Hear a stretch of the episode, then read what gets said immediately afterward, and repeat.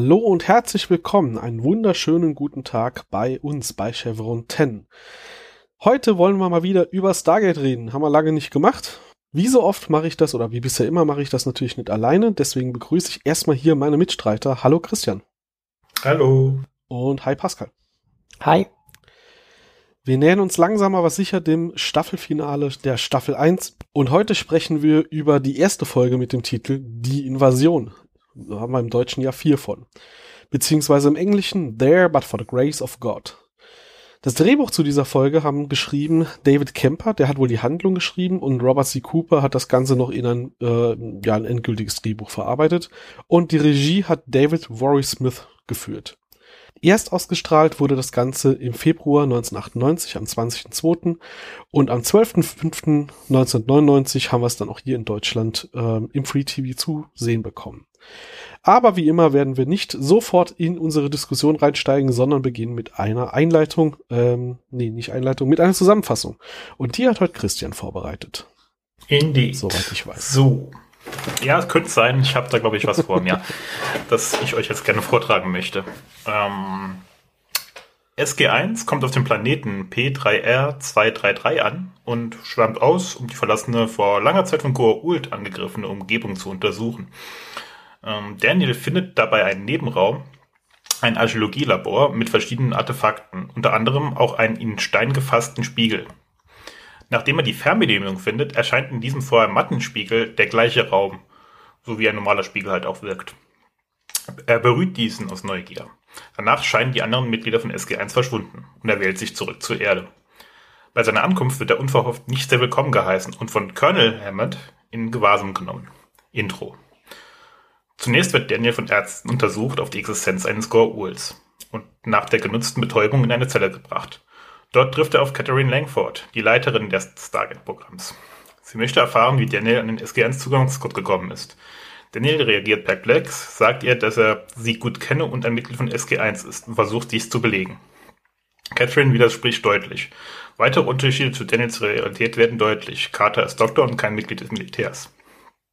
Er schafft es jedoch, Catherine zu beeindrucken, als er ihren Mann Ernest erwähnt, den sie in dieser Realität noch nicht wiedergefunden hat. Szenenwechsel. Catherine konsultiert General O'Neill. Dennis schafft auch ihn zu beeindrucken mit dem Wissen um seinen toten Sohn sowie Aktionen des O'Neill mit einem L auf Abydos. Carter platzt rein und berichtet über den Verlust von Washington DC und Philadelphia. Der Goa'uld haben sie aus dem Orbit zerstört.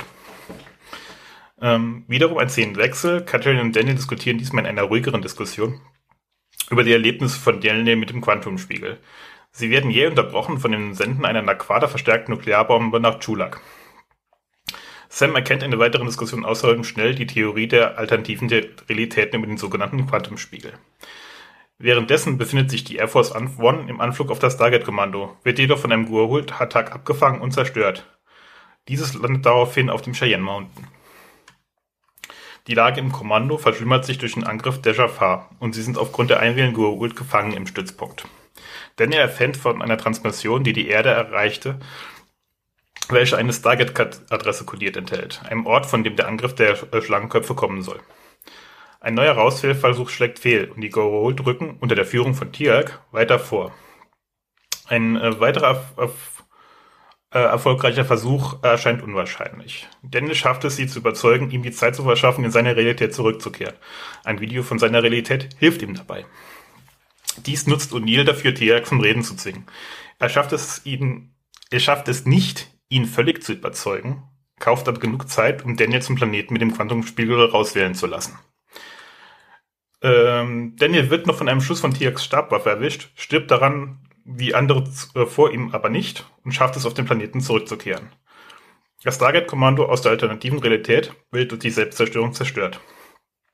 Zurück in seine Realität kann er durch Rufen SG1 auf ihn aufmerksam machen, berichtet über den anstehenden Angriff der Goa'uld. Ende. Kurz und knapp. Habe ich den Teil jetzt verpasst, wo Daniel stirbt? Ich habe es auf Twitter schon angekündigt. Tja, also er hätte sterben Prost. müssen. Ja, ja, ja, ja. Ja, Prost. Ich grad mit. Ähm, man muss schon sagen, eigentlich hätte er sterben sollen, weil diese Schüsse irgendwie im höheren Brustbereich oder höheren Rückenbereich haben eigentlich fast jeden nicht relevanten Charakter getötet. Nur halt jetzt Daniel nicht. Also, und meine, also ja einen ähnlichen Schuss stirbt er später auch mal. Also, hm. Genau, also wir können ja mal festhalten, egal was auf äh, ja, ist es jetzt Erde 2 oder ist es jetzt Mirror World? Keine Ahnung. Auf, auf jeden Fall. Es ist Erde 2, weil alle Mirror-Welten, die danach nochmal kommen, äh, äh, sind eine andere Mirror-World, genau. nachdem diese hier ja zerlegt wurde. Es ist nicht Mirror ähm, Mirror. Ganz wichtig, es trägt keiner irgendwelche komischen Bärte. Also es ist keine, keine echte Mirror-World. Ähm, dafür hat Tirk aber quasi den, den, den ja, Haupthaarspitzbart der Variante, ne? Aber was das ich sagen stimmt. wollte, was ich sagen wollte, egal wie die Geschichte jetzt weiter ausgeht, äh, auf dieser zweiten Welt, wahrscheinlich ja nicht so gut, aber zu dem Zeitpunkt, als Daniel zurückreist, sind alle Mitglieder von SG1 auf dieser anderen Welt tot, inklusive Daniel, und das qualifiziert eindeutig für ein Prost. Dies ist richtig. Prost.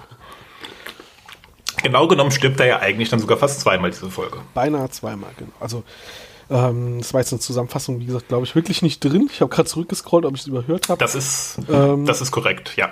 Auf der anderen Erde stellte Daniel irgendwann fest, als er dann seinem anderen Ich hinterher recherchiert, dass der vermutlich in Gizeh verloren gegangen ist und er hält ihn dann für tot. Genau. Aber unser ja. Daniel kommt natürlich lebendig zurück, so wie sich das gehört für Daniel. Der kann ja noch so oft sterben, wie er will. Äh, am Schluss ist er dann zum Glück doch nochmal da und rettet auch noch uns alle. Das ist ja super. In der Tat. Zum Glück. ja. Äh, ja, also in der, in der Folge ist ja unfassbar viel irgendwie Hintergrund, weggeworfener Krams, der irgendwie so als eine Zeile auftaucht und dann irgendwie 15 Folgen später nochmal aufgegriffen wird. Also äh, allgemein wird hier unglaublich viel Kontinuität etabliert, die später nochmal wiederverwendet wird.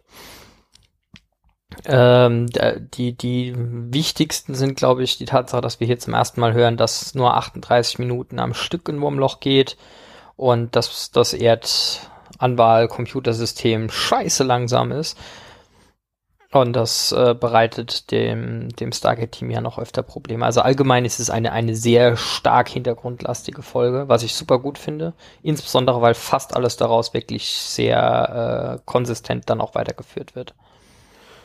Ja, genau. Also die 38 Minuten werden erwähnt und vor allem dabei das Detail, äh, dass das Timing wirklich wichtig ist. Ähm, in dem Moment, wo das siebte Chevron eingeloggt ist, ist man hat man den Aus Rauswählvorgang abgeschlossen und kann nicht mehr blockiert werden, aber das wird benötigt, das wird explizit gesagt. Wir brauchen das siebte Chevron, erst dann sind wir sicher davor, dass wieder reingewählt wird. Und ja, wie du sagst, die Situation haben sie ja in Zukunft noch häufiger und ähm, hier haben wir dann, glaube ich, auch zum ersten Mal die Variante, dass es einen Ticken schneller geht, wenn man dem Computer einfach ein automatisches Wahlprogramm gibt und nicht noch die Verzögerung dadurch hat, dass ein Mensch da die Tasten drückt. Damit kann man quasi ausgleichen, dass auf der anderen Seite zwar von Hand gewählt wird, aber mit einem DHD. Ja, ansonsten, äh, ich, ich guck gleich, dass ich es direkt aus dem Weg kriege. Mein, mein normaler Quengelpunkt gilt für diese Folge, ich glaube, noch mehr als jeder andere. Sie haben einfach die Folgentitelübersetzung dermaßen verkackt. Äh, Im englischen Sie Original. Halt nicht gesagt, übersetzt, ne? Ja, genau. äh, There but for the grace of God. Äh, ein, ein super schönes äh, Zitat und doppeltes Wortspiel eigentlich. Ähm, geht im Original auf einen, ich glaube, englischen äh, Prediger zurück, der immer, wenn er äh, Leute, die zum Galgen geführt worden, äh, gesehen hat, gesagt hat, ja, wenn es nicht für die Gnade Gottes wäre, dann könnte das auch ich sein. Ähm, und damit so dieses Gefühl, wenn, wenn sich nur einige wenige Dinge ändern, könnte das große Gesamtbild ganz anders aussehen. Und das ist ja hier das zentrale Motiv. Äh, die wesentliche Änderung gegenüber äh, unserem Universum ist ja eigentlich die, dass nur Daniel sich geweigert hat, der ursprünglichen äh, Stargate-Untersuchung beizutreten und der ganze Rest, der dann schief läuft, resultiert irgendwie daraus im Wesentlichen. Ja, also der ähm, Prediger hieß wohl John Bradford. Ja, genau. Um die Lücke noch gerade zu füllen. Aber hat, das, das wäre eine meiner Fragen gewesen. Es wird nämlich nicht so ganz explizit gesagt, aber es ist ja schon so der Eindruck, als wären alle Veränderungen daher geleitet, dass Daniel beim Anruf von Catherine irgendwie gesagt hat, nö, ich habe keine Lust. Ja, es gibt noch so ein paar andere subtile Sachen. Also Carter ist in der ist in dem Universum Zivilist. Ja. Äh, Zivilistin, Entschuldigung. Ach so, ah, Und- stimmt, ja. Äh, Mhm. Das hat mit Daniel prinzipiell ja erstmal nichts zu tun. Und die Hochzeit von Jack und Sam, gut, das kann man irgendwie noch sagen, so okay, da ist Abydos damals anders gelaufen und dann haben sich andere Sachen ergeben und ja, äh, das hat man, glaube ich, auch so ein bisschen reingenommen, weil das äh, in meiner Wahrnehmung zumindest so der Punkt ist, an, an dem man entschieden hat, in der Zukunft diese, diese Beziehung und ihre Komplikationen irgendwie zu pushen und, und weiterzuentwickeln. Und dann hat man hier im, im Spiegeluniversum schon mal einen Teaser drauf geben können.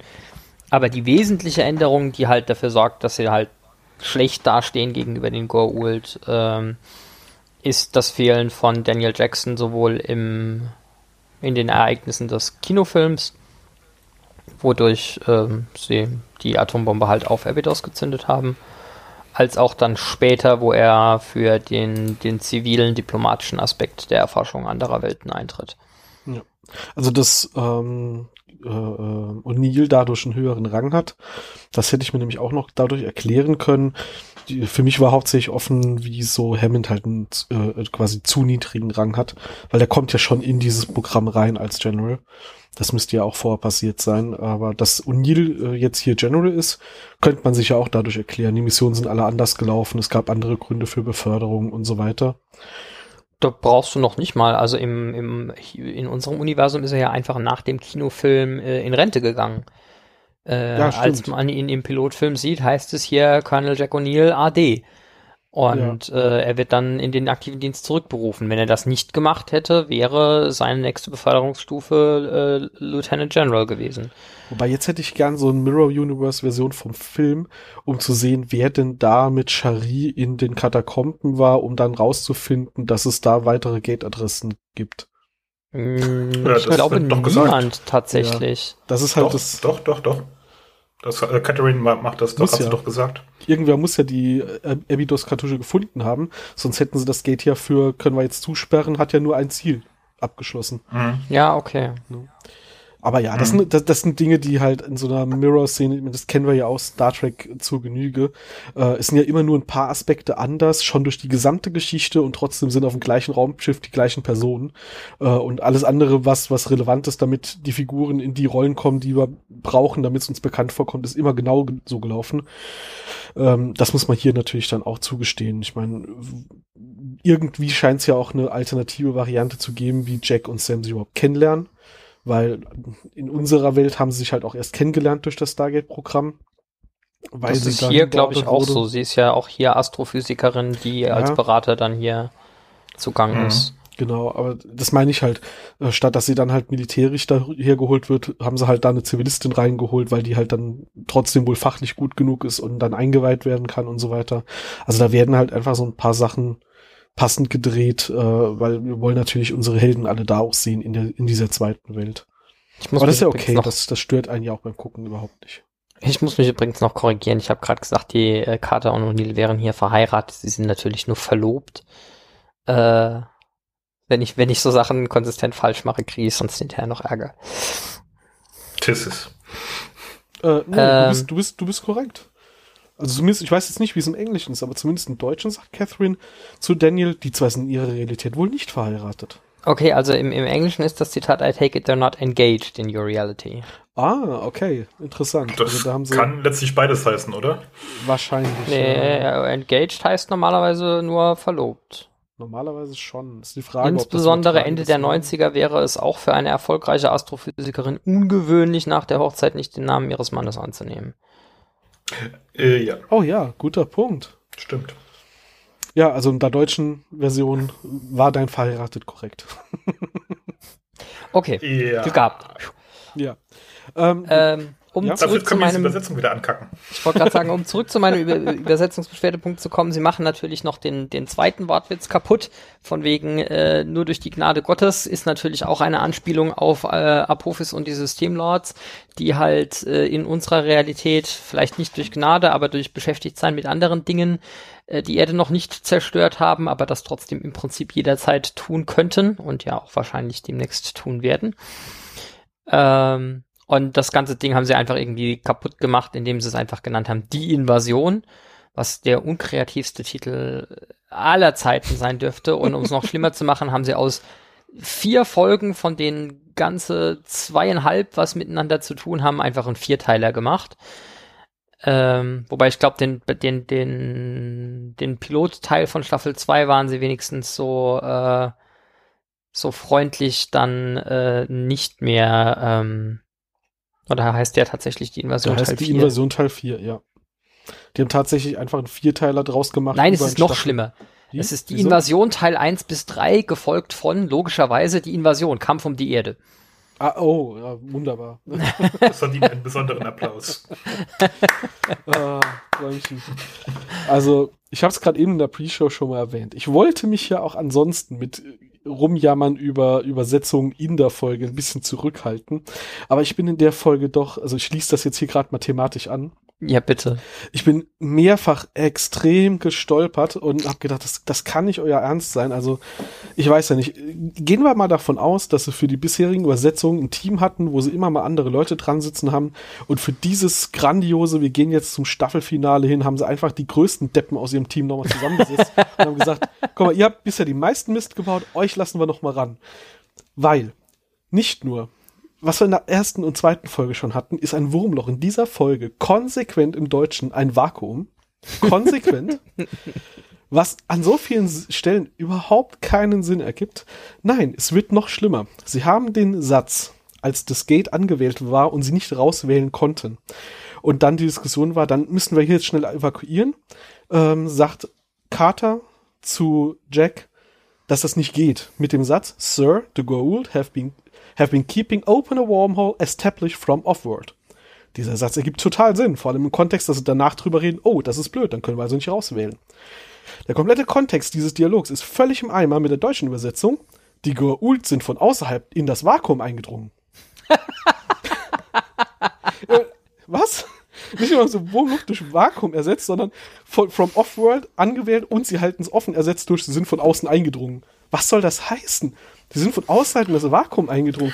Als ich das gehört habe, dachte ich so, Also- kommt jetzt der Gag, dass sie es geschafft haben, eine offene Verbindung zu korrumpieren? Oder was soll das? Also, Also du kannst jetzt auch aktiv falsch verstehen, das geht auch. ja, also, ach so, sie sind mit Schiffen unterwegs durchs Weltall. Ich wollte sagen, das, das, das bezeichnet den, den Rückeintritt der äh, Goa'uld-Schiffe aus dem Hyperraum in das Vakuum des normalen Weltraums. Sie sind von, Also- außerhalb des Vakuums in das Vakuum. Es ist ganz schlimm, ist ganz schlimm. Dieser komplette Dialog in der Szene, wo sie sich unterhalten, was sie denn jetzt tun können, äh, da ergibt einfach komplett nichts mehr Sinn. In, der, in dem kompletten Szenenabschnitt ist der komplette Dialog im Eimer. Und dann bin ich später noch mal drauf ge äh, gekommen, dass ich gedacht habe, irgendwas stimmt hier nicht, äh, als erwähnt wurde, dass in dieser Realität Tiak der Nachfolger von Apophis wäre. So, hä? Wieso ist Tiak jetzt der Nachfolger von Apophis? Habe ich nachgeguckt. Ja, sie haben tatsächlich First Prime mit Nachfolger übersetzt. ja, super. Also Da hat irgendeiner das Skript, also das, das ist, ich glaube wirklich, dass diese komplette erste Staffel, die späteren Staffeln sind nicht ganz so dramatisch, aber ich glaube wirklich, dass diese gesamte erste Staffel einfach irgendwie als komplette Skripte ohne den Kontext der, der jeweiligen Videoaufzeichnung, sondern einfach nur so das Transkript an den Übersetzungsdienst gegangen sind und niemand es notwendig hatte, irgendeine Form von Kontext, außer das ist ein Skript für eine Science-Fiction-Fernsehserie, übersetzt das mal zu liefern. Und noch dazu glaube ich, dass, wie du schon sagst, äh, jede einzelne Folge von, ähm, von jemand anderem übersetzt wurde, weil äh, es keine Ahnung, was der erste Primus ist oder so, irgendwas wird ja irgendwie in der, in der, äh, irgendwo zwischendrin dreimal erklärt, also spätestens als er ähm, als sie nochmal auf Tulak unterwegs sind. Ähm, das kann man nicht so arg verkacken. Wirklich nicht. Nee, echt nicht. Also aus Primus Doch, wirklich den Nachfolger zu machen, das, da, da habe ich auch gedacht, das ist jetzt wirklich, also ja. Wie gesagt, das mit dem Wurmloch, dass das ein Vakuum ist, das ist wenigstens konsistent in der ersten Staffel. Jemanden, der jetzt keine Ahnung davon hat, was die Physik des Stargates bedeuten soll. Ähm, ja, die reden halt davon, dass das Gate ein Vakuum aufbaut und keine Ahnung, Vakuum kennt man, das, das saugt halt einen darüber. Ich weiß ja auch nicht. Aber ah, sie sind von außerhalb in das Vakuum eingedrungen, um zu erklären, warum sie nicht rauswählen können. Nee, nee, geht gar nicht. Ah, na gut. Das sind auch die zwei nervigsten gewesen in der Folge. Da, da bin ich richtig, äh, da habe ich mich geärgert. ah, Aber ich werde in Zukunft nicht weiter über das Vakuum jammern. Also das, äh, das ich glaube auch, ja das kommt Zweck. jetzt hier das ungefähr vorletzte Mal oder wahrscheinlich, so. Wahrscheinlich, wahrscheinlich. Ab Staffel 2 hm. ist das, glaube ich, auch gefixt. Naja. Ja. ähm, um zu der Continuity-Geschichte zurückzukommen, tatsächlich, äh, was ich sehr, sehr gut gemacht finde, äh, Daniel erfährt hier äh, Koordinaten für die äh, Alpha-Basis, beziehungsweise hier heißt sie, glaube ich, Beta-Basis, ähm, von der er in seinem Universum eigentlich gar nicht weiß, dass die geplant ist oder existiert, aber trotzdem werden ihm diese Koordinaten, weil es zufälligerweise dieselben sind, äh, demnächst nochmal gut helfen. Und das ist hier eigentlich nur so nebenläufig, dass man irgendwie erfährt, ja, man versucht irgendwie Leute zu evakuieren. Ähm, und das wird dann später nochmal aufgegriffen. Das ist richtig gut gemacht, meines Erachtens. Ja, das stimmt. Also es fängt jetzt nach und nach immer mehr an, auch über die Folgen hinweg irgendwie Dinge relevant bleiben. Neben Lore, das ich aufbaue. So wirklich auch so Randdetails. Ja. Ähm, Was wir aber hier jetzt wieder haben, von wegen Koordinaten ähm, auf diesem Planeten, der verstrahlt ist, also das, wo der, der Quantumspiegel gefunden wird. Da haben sie jetzt wieder eingeführt, dass die Gate-Adressen äh, dort anders sind, weil die Symbole auf den Gates unterschiedlich sind. Also das wird später auch äh, zum Glück einheitlich im doppelten Sinne. Das dachte ich, hätten wir hier schon etabliert, dass wir nicht mehr wie im Film auf jedem Gate andere Adressen haben. Ähm, hier wird das aber dann doch nochmal umgesetzt, dass wir zum Glück eine Videoaufzeichnung haben ähm. davon, wie Ach das so, Gate ja, das aussieht. Ist ja. ja, das lasse ich aber. Das ist noch ein bisschen schwanken hier am Anfang. Da waren sie sich wahrscheinlich in, unter den Autoren noch nicht einig, wie sie das darstellen. Ich habe es jetzt aber ein bisschen anders verstanden ähm, an der Stelle. Es muss nur nicht mal so gemeint sein, sondern eher so, äh, er hat ja nur irgendwie Zahlen aus diesem Code rausgekriegt und die gehen halt von dem Ursprungsort aus und zählen ab da. Und deswegen muss man bei diesem Gate halt so zählen. Muss, äh, ja, aber bei einem konsistenten Gate wäre, bei einem konsistenten Gate-System wäre das Ursprungssymbol, egal was es denn ist, immer an der gleichen Stelle. Und dazu kommt, dass ich relativ sicher bin, dass vorher schon am Rande erwähnt wurde, dass, ähm, also es wurde nicht nur gesagt, wir müssen dann wissen, welche Reihenfolge die sind. Ich glaube, es wurde wirklich erwähnt, dass die Symbole dort ganz andere sind. Wie gesagt, ist jetzt kein Drama, ist mir nur aufgefallen, weil das hatten wir im Film.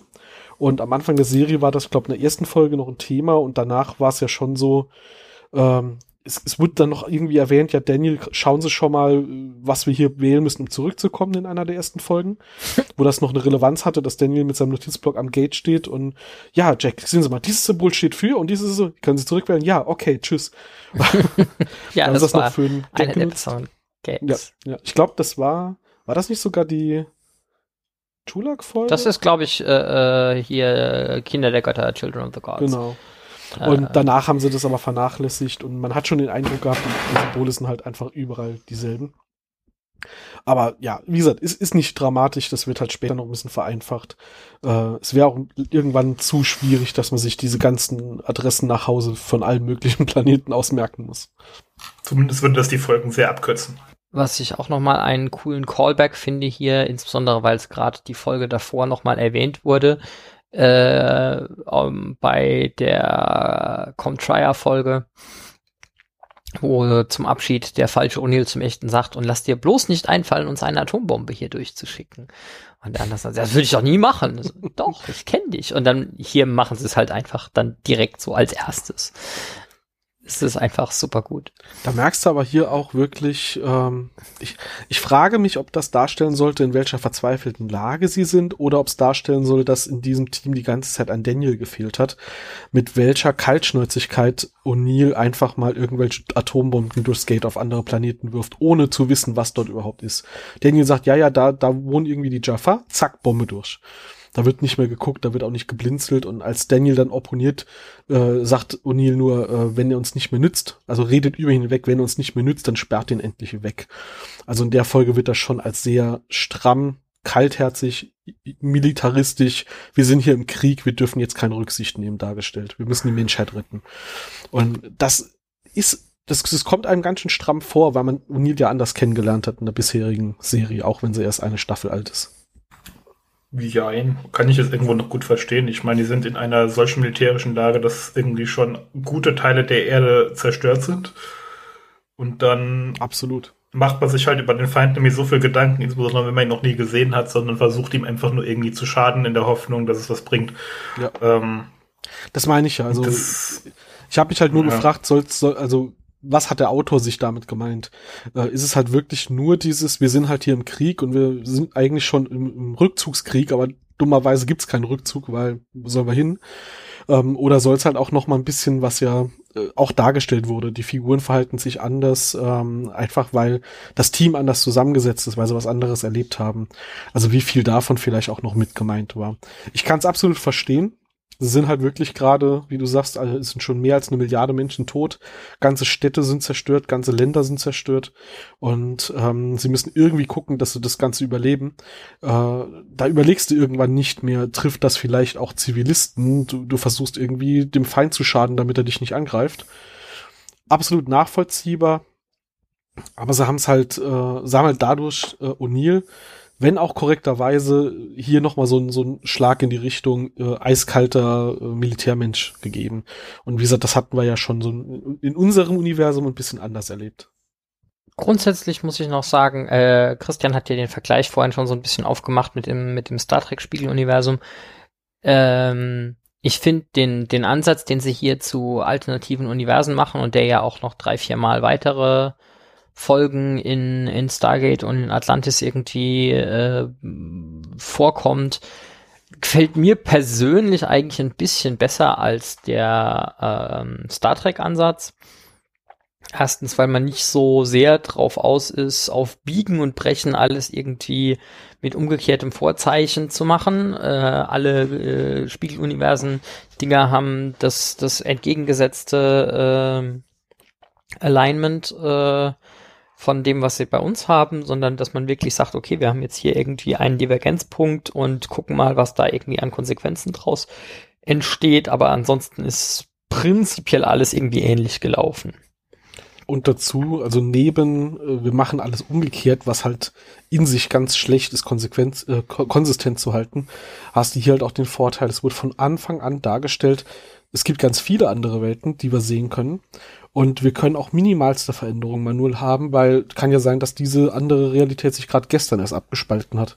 Genau. Und ähm, da kann ich dann einfach viel vielseitiger verschiedene Versionen äh, der Realität zeigen, ohne dass ich gleich in irgendwelche logischen Probleme renne. Ich meine, in den 60er Jahren hast du halt noch äh, die Paralleluniversum halt ein bisschen krasser versucht vorzustellen, weil das dann eindrucksvoller war. Aber da ist ja schon in sich das Problem. Jetzt sind wir ein paar Jahrzehnte später, das Spiegeluniversum auch, und trotzdem hat sich dort alles parallel weiterentwickelt, obwohl ja das Grundsetting irgendwann mal ganz anders war. Ähm, das haben ich sie denk, hier schon eleganter gelöst, aber ist halt auch 90er und nicht 60er ich wollte gerade sagen, ich glaube, das ist unter anderem ein, eine Entwicklung einfach in der Art und Weise, wie wir Geschichten erzählen. Wir trauen dem durchschnittlichen Fernsehpublikum viel eher zu, äh, Grauschattierungen unterscheiden zu können gegenüber dem, dem harten Schwarz und Weiß von der Star Trek Spiegelwelt, wo halt alles, was aus der Spiegelwelt kommt, pauschal böse ist, beziehungsweise nur dann gut ist, wenn es bei uns böse ist. Also da gibt's immer ganz klar die Guten und die Bösen. Und während es bei SG1 im Großen und Ganzen auch so ist, dass es klar die Guten und die Bösen gibt, gibt's schon immer mal wieder äh, die eine oder andere Abweichung und das finde ich eigentlich schon besser gemacht. Ähm, ja. Ja, ja, also ich fand es bei DS9 haben sie das ja so ähnlich aufgebaut. Da waren ja dann auch nicht mehr nur die Erdlinge die Bösen und äh, die, der Rest die Guten, sondern es war irgendwie auch sehr gemischt und mit sehr zwielichtigen Personen. Ich erinnere hier an die Mirror Major Kira, die da irgendwie so gerade das gemacht hat, auf was sie Bock hatte. Egal auf welcher Seite.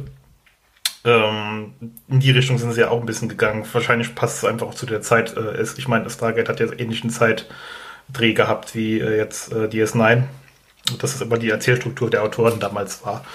Das haben sie bei Discovery dann wieder komplett aufgegeben, das stimmt leider. ähm, ja, und vor allem hast du da halt äh, einfach dieses, dieses Legacy-Code-Problem. Auch wenn du bei DS9 versucht hast, das Ganze ein bisschen tiefgründiger zu machen, hast du halt einfach dieses Grundsetting, dass das andere Universum halt immer das Gespiegelte sein soll, ist halt schon etabliert. Da kannst du nicht mehr so einfach von abweichen, außer du erklärst auf einmal, wir nehmen jetzt noch eine ganz andere Realität. Und da sind wir halt hier einfach schon mit dem Opener, da gibt's diesen Quantumspiegel, da kann man in, in parallele Welten und Carter erklärt gleich mal noch das viele Welten Theorem und da wurde gut, gleich haben wir das Setting aufgemacht, dass, dass man das gut später nochmal verwenden kann, um wo ganz anders zu landen. Insbesondere ohne jetzt zu spoilern, nutzen sie es ja auch für ein sehr, sehr cooles alternative Realitätsszenario in Atlantis, äh, wo ich immer noch sage, dass das mit die beste Folge von Atlantis überhaupt ist, äh, die sie produziert haben, weil es sehr, sehr nett die alternative Realität mal nutzt, für was zu zeigen. Und für so einen lustigen Fanservice-Gimmick, wie wir setzen einfach mal 18 Sam Carters in einen Raum, um ein Problem zu lösen. Das ist natürlich auch ziemlich cool, ja. ja.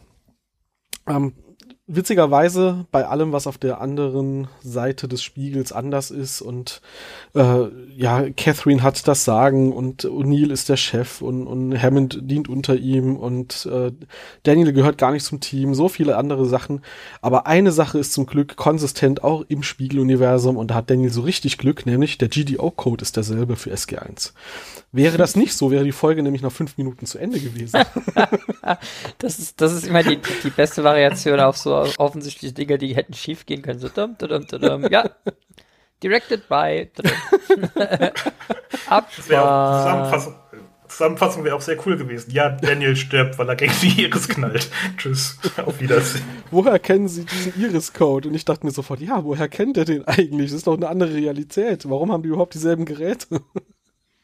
Ja, hier Pseudo, äh, Pseudo-Zufallszahlen und so gibt halt so. nur begrenzt Entropie, die du da generieren kannst. genau. Ja. Damals waren die Pins halt erst vierstellig, da geht das. oh Gott. Ich dachte jetzt gerade an Fun Function, ähm, Function Random, Return 4, Chosen by Fair Dice Roll, ne? Ja, genau. Okay, das weiß aber einer für die ITler, egal. Ähm, ja, also die GDO-Codes sind äh, auf jeden Fall auf beiden Seiten gleich. Interessanterweise, wir hatten ja schon das Thema, die Uhren auf Chulak und auf der Erde sind sehr synchron, die Uhren auf diesem verstrahlten Planeten und auf der Erde aber irgendwie nicht. Wie viele Stunden war eigentlich Daniel hinter dem Spiegel? Als er nämlich nochmal zurückgegangen ist, war SG1 noch da und hat noch nach ihm gesucht. Also entweder haben die echt sau lange nach ihm gesucht. Insbesondere dafür, dass er nur zweimal abgebogen ist und dann äh, ja. in, in, dem Raum drin war. Ich glaube, da war dann einfach so, die Folge ist gleich zu Ende, wir müssen das jetzt schnell zumachen und äh, die Autoren waren lazy, keine Ahnung. Also man hätte doch kurz, man hätte doch einfach noch fünfmal mehr, mehr da suchen lassen können, damit dem Zuschauer, ohne es zu erklären, klar ist, ja, die sind mit dem Suchtrupp wiedergekommen. Aber nein, SG1 steht noch da rum und sucht ihn. Das, äh, das finde ich ein bisschen schade. Insbesondere war Carter auch mit ihm noch in diesem Raum. Also sie wusste genau, wo er war. Stimmt, sie ist raus halt und er ist direkt danach weg gewesen. Ne? Genau, und äh, der, der Spiegel stand noch da, samt der Fernbedienung. Die wollen einem jetzt erzählen, dass Carter sich das nicht angeguckt hat, also, weil das Ding war wahrscheinlich ja noch an. Ja, ähm, ja, ja. Wobei, ich meine, es ist ein Spiegel. Das sieht aus, als würde da einfach ein Spiegel stehen. Und äh, effektiv, wobei, es sieht nicht aus, als würde da ein Spiegel stehen. Das Ding war aktiv. Das heißt, das ist ein Spiegel, in dem man sich nicht sieht. Hm, ja, ja, okay, wahrscheinlich hätte es Aufmerksamkeit erweckt, auch wenn sie jetzt gerade denken, sie müssen ihn suchen und schnell abhauen. Tiak hat ja auch gesagt, hier ist wahrscheinlich irgendwie Fallout. Wir müssen hier weg. Also ich hätte es jetzt glaubwürdiger gefunden, wenn sie zumindest mit irgendwelchen Schutzanzügen wiedergekommen wären, statt da drei Tage äh, rumzustehen und Daniel zu rufen, bis er dann zufälligerweise um die Ecke gerannt kommt. Aber naja. ich glaube, das ist einfach, ähm, das ist dann wirklich einfach untergegangen. Passiert die Autoren rechnen halt auch nicht mit rein, als die das Ding Szene für Szene diskutieren wollen. Hier noch Hier nicht. Spä später tun. geben sie sich etwas mehr Mühe. Mm, ja, bei der Übersetzung nicht, aber ist ein anderes Thema. Kann denn, also was auch nicht so von der Erklärung her ein bisschen schwierig finde, die körperliche Form von äh, Don S. Davis ist halt nicht so optimal für einen Colonel. Also das ist richtig, ja. Als, als Colonel wärst du noch aktives, äh, aktives Dienstpersonal. Kommt nicht so gut. Also ich finde es cool, dass sie das gemacht haben, das sich, damit er auch mal eine aktive Rolle hat. Das sind alles Muskeln. Ja, sage ich bei meinem Bauch auch immer. ähm,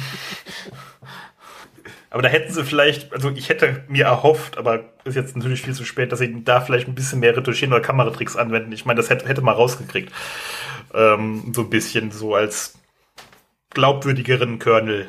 Weil ich kann mir halt einfach bei ihm nicht vorstellen, auch wenn er am Ende noch diese coole Todesszenen hat, äh, wo er dann äh, freihändig mit einem MG äh, Goa'uld erschießt, was ich auch nicht glaube, selbst wenn er in Form wäre, ähm, das irgendwie noch ein bisschen besser darzustellen an der Stelle. Ja, das schon. Ja, Todesszene übrigens. habe ich gar nicht aufgeschrieben, ist mir aber gerade so in den Kopf geschossen, als ähm, Spiegel O'Neill mit Spiegeltier geredet und ihm versucht zu erzählen, hey, ich meine, das ist ein sehr naiver Ansatz. Hey, Daniel will haben, dass wir dich als Freund haben und wir gemeinsam gegen die Goa'uld kämpfen, um deine Familie zu retten, nachdem er fünf Minuten vorher seine ganze Familie ausgelöscht hat. Mutiger Take. Ähm, aber da stellt er sich dahin und hält diese, diese Rede und äh, Tiak lässt sich natürlich nicht erweichen, weil er schon weiß, dass das doch sehr fadenscheinig alles ist. Und dann aber schon eine badass Action-Movie-Szene von Tiak, wie er sich dann halt nicht seine Stabwaffe nimmt, sondern sich hinter so ein Stabwaffengeschütz stellt, um Unil einfach mal durch die Wand zu schießen. Also da haben sie Tiak einfach auch mal in der Rolle des, jetzt ist er hier böse, mal so richtig hart Rache nehmen lassen. Das, das hat mir gefallen. Also das muss man auch sagen, der O'Neill in der Situation jetzt hier gerade, der hatte es auch irgendwie verdient. Zumindest mal aus Sicht von Tiak. Kann man nachvollziehen, ja. Ja, ja. Würde ich an Tiaks Stelle auch machen.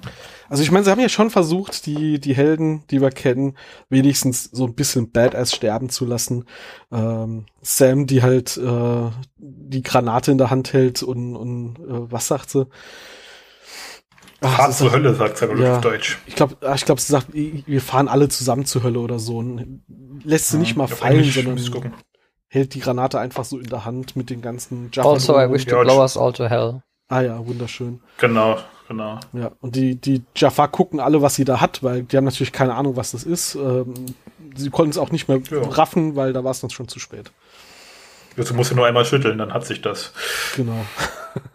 nee, aber sie haben ja so ein paar, also sie haben ihn wenigstens noch alle so ein bisschen den, den, den sprichwörtlichen Heldentod sterben lassen. Das ist in der Tat richtig. Haben sich aber auch alle verdient.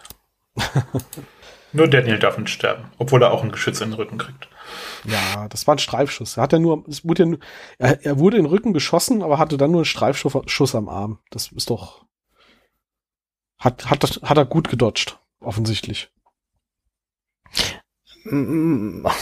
Also ich, ich, ich glaube, es wird ja irgendwie so, so zumindest so ein bisschen versucht zu erklären, dass man irgendwie so eine Stabwaffe auf verschiedene Power-Einstellungen einstellen kann, was die Frage aufwirft, warum zum Henker TX seine auf, äh, ja, macht nicht so viel Bums äh, eingestellt hat in der Situation, aber vielleicht können wir die Wissenschaftler noch brauchen. Stellt eure Stabwaffen auf Betäubung. Nee, falsches Universum.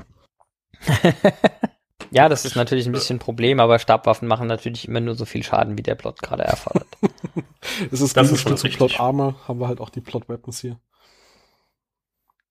Ich habe die Szene gerade nochmal geguckt, also er kriegt schon einen vollen Shot mit Tier in den Rücken und Tier guckt auch ganz böse, das heißt, die Stabwaffe stand definitiv auf Töten. Ja. Aber er kommt nachher durch den Spiegel raus und hat halt einfach so eine, so eine oberflächliche Hautwunde am Arm. Also, vielleicht hat das der Spiegel auch gefixt. Wer weiß. Das ich glaube. Meinst du ein self-healing Spiegel? Wer weiß.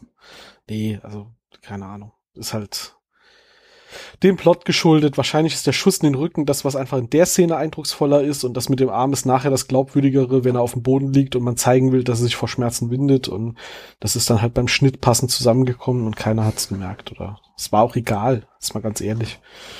Das ist im Normalfall, wenn du das geguckt hast damals äh, im Fernsehen, war dir das egal. Hast du gar nicht bemerkt. Und wenn es bemerkt hast, war es dir immer noch egal. Übrigens, wir müssen unsere Kritik ein bisschen revidieren. Also zumindest, Was? entweder haben sie das beschissen geschnitten äh, oder es sind doch mehrere Leute auf dem Planeten und suchen ihn, weil ich sehe jetzt in der einen Szene, wo er dann auf dem Planeten zurückkehrt, äh, mindestens vier Leute. Oh. Akali suchen wirklich mit mehreren Leuten. Dann sind wir vielleicht doch mit dem Rettungsteam zurückgekommen. Ich, das habe ich nicht wahrgenommen. Das habe ich aber noch nie wahrgenommen. Ich habe schon immer gedacht, also bei jedem Mal, wenn also, ich die Folge gucke, habe ich mir bisher gedacht, warum haben die eigentlich so lange jetzt hier auf ihn gewartet und gesucht? Also guck mal in äh, Minute 42, äh, Sekunde 09, äh, da sieht man vier Leute im Bild. Und es könnten, können ja eigentlich nur drei sein. Kannst du den vierten erkennen? Vielleicht ist das Daniel. Das hatte ich mich auch schon gefragt, ob sie es immer nur beschissen geschnitten haben und ja. noch eine Zwischenszene brauchen. Äh, aber leider nicht. Das sucht ein anderer, der aussieht wie Michael Shanks nach Daniel Jackson. Wer weiß, wer das ist. Solange er nur so aussieht und nicht so, nicht so klingt, äh, okay. Ja, also ich muss sagen, die Folge, ähm, ich mag sie. Ich fand, fand die Folge richtig gut gemacht. Ich finde diese Perspektive, ähm, ich mag auch bei Star Trek die Mirror-Folgen, auch wenn sie teilweise echt Schwachsinn. Aber ich finde diese Idee einfach total geil. Ich finde die Idee super zu sagen, es gibt hier ein Multiversum von verschiedenen Realitäten und wir haben hier eine Technologie, mit der man da hinhüpfen kann und sich mal angucken könnte, so dieses übliche Was wäre wenn. Bei Futurama hat äh, der Professor irgendwann mal eine Was wäre wenn Maschine gebaut und das hier ist ja so die Real-Life-Version davon. Äh, mit dem einen Unterschied, man kann leider nicht so genau wählen, welches was wäre, wenn Szenario man da sehen will. Aber ich finde das total äh, ja witzig und schön und äh, bietet halt ja, wie du gesagt hast, Christian, auch durch die Serien hindurch immer mal wieder ein Potenzial, um auch mal eine andere Perspektive zu zeigen, den Schauspielern auch mal zu erlauben, was ganz anderes darzustellen, was anderes zu spielen. Ähm, wir haben bei, bei Atlantis neben der Folge, die du eben erwähnt hast, ja auch so schöne Folgen wie der doppelte Rodney, äh, wo wir einfach dann nebeneinander denselben Schauspieler wirklich zwei komplett unterschiedliche Charaktere spielen lassen können. Und mir gefällt das eigentlich immer. Und natürlich freut es mich halt endlich mal so ein bisschen äh, in, in echt die Love Story zwischen Sam und Jack zu sehen. Deswegen, also für mich eine super Folge. Ich freue mich auch immer wieder. Kommt ja leider nicht so oft vor. Ich freue mich immer wieder, wenn wir Catherine wiedersehen. Also im Großen und Ganzen, ich finde die, die Plot-Idee auch gut. Ähm, es ist es fühlt sich halt nicht so nach Lack an, wie es, also, was wäre denn die Alternative gewesen zu, die Erde wird angegriffen, wie verteidigen wir uns? Wäre ja gewesen, SG1 ist auf irgendeinem Planeten zufällig drüber gestolpert. Also ich finde das hier eine viel schönere Herleitung, warum die Menschen vorbereitet sind, warum sie sich verteidigen können. Und es kommt ja dann in den nächsten Folgen, werden wir drüber sprechen, wird ja dann auch noch dieses Fass aufgemacht, dieses so teilpolitische Fass, glauben wir ihm das jetzt? Und selbst wenn wir es ihm glauben, wollen wir wirklich was tun? Wie wahrscheinlich ist das, dass das passiert? Und all diese Möglichkeiten werden hier aufgebaut und ähm, ja, die Namensgebung der drei Staffelfinalfolgen ist vielleicht Mist, aber insgesamt finde ich das Staffelfinale hier echt grandios und der Auftakt hier eine meiner Lieblingsfolgen. Es ist ja auch die einzige Möglichkeit, so in diesen 90er Jahren mal wirklich so Dystopie in so einer Serie zu zeigen. Ähm, das ist in der heutigen Zeit ja nicht mehr so. Dann lässt man gerne mal die halben Maincasts sterben. Äh, aber damals war das halt noch überhaupt nicht Mode. Äh, AK, sie äh, mussten ja irgendwie das umgehen, dass man mal alle sterben lassen konnte. Und da war das Mirror Universe natürlich eine sehr willkommene Gelegenheit. Aber ja, ich stimme dir zu. Das war ist einer der also von der ersten Staffel sowieso eine der besten Folgen, aber auch so eine, die halt wie Pascal auch schon gesagt hat, sehr, sehr viel einführt, aber uns sehr viel Grundlagen legt und dabei ein sehr, sehr hohes Erzähltempo auch vorlegt. Also man hat ja eigentlich fast keinen Moment, wo man mal kurz zur Ruhe kommt, sondern immer wird man mit neuen Fakten äh, im Kopf geschmissen und da noch was Neues und hier noch eine Veränderung und dann noch was ganz Neues und etwas, mhm. das für dem Universum noch wichtig wird und so weiter und so fort. Also man muss, hat irgendwie so keinen Moment, wo man kurz atmen kann und mal klären kann oder mal, wie in der nächsten Folge, einfach mal wütend auf einen Gastcharakter sein kann, äh, sondern ähm, die ganze Zeit eigentlich nur, oh, den kenne ich doch, aber irgendwie ist er doch anders und so weiter und so fort. Ähm, man muss die ganze Zeit äh, Input aufnehmen und äh, ihn verarbeiten und selbst wenn man die Folge dann zum zehnten Mal schaut, sieht man irgendwie noch ein kleines Detail mehr. Ja. Und wir erfahren auch die Antwort auf die Frage, ähm, was wäre, wenn, und, wenn Tiak nicht gesagt hätte, ähm, und bei äh, du bist der Erste, dem ich es zutraue. Meine, da wären wir noch mal bei dem Thema, dann wäre es schnell zu Ende, nur dann wäre halt die Serie schnell zu Ende gewesen. Ähm, also einfach auch mal diese, sie haben ja effektiv eine Szene aus der ersten Folge aufgegriffen und anders enden lassen und das, das mag ich halt auf jeden Fall. Also die nächsten Folgen werden auf jeden Fall sehr spannend. Da passiert, glaube ich, ähnlich viel. Also ja, da hast du zwar mal so diese Politikdiskussionspausen und kannst einfach mal wütend auf einen Charakter sein, statt dich um die Handlung zu scheren. Aber im Großen und Ganzen ähm, baut es ja jetzt noch zum Staffelfinale noch richtig auf und äh, ja, da freue ich mich schon sehr drauf. Ja, dann sehen wir uns das nächste Mal wieder, wenn es um Politik geht, würde ich sagen. Oder warum ja. man auf Wissenschaftler hören sollte als Regierung. Was ja zum Glück gar kein aktuelles Thema ist. Überhaupt nicht. Mm, nö, aber gar nicht. aber wir sehen mal, was Captain Jellicoe, äh, Moment, ja, hieß, glaube ich, anders. Das erfahren wir dann in der nächsten Folge. Genau. Hört auf die Wissenschaftler. Es ist nicht Jeff Goldblum, aber hört trotzdem auf den Wissenschaftler. Das Gut. hat sich meistens als sinnvoll erwiesen. ja, bis dahin, ähm, wie immer, freuen wir uns auf eure Kommentare. Vielleicht seht ihr das ja total anders und findet diese Folge total doof. Das würde mich besonders interessieren. Warum? Ja, lasst uns Kommentare da, bewertet uns gerne auf den Plattformen und ansonsten hören wir uns wieder in zwei Wochen. Bis dann. Ciao, ciao. Bis dann. Tschüss.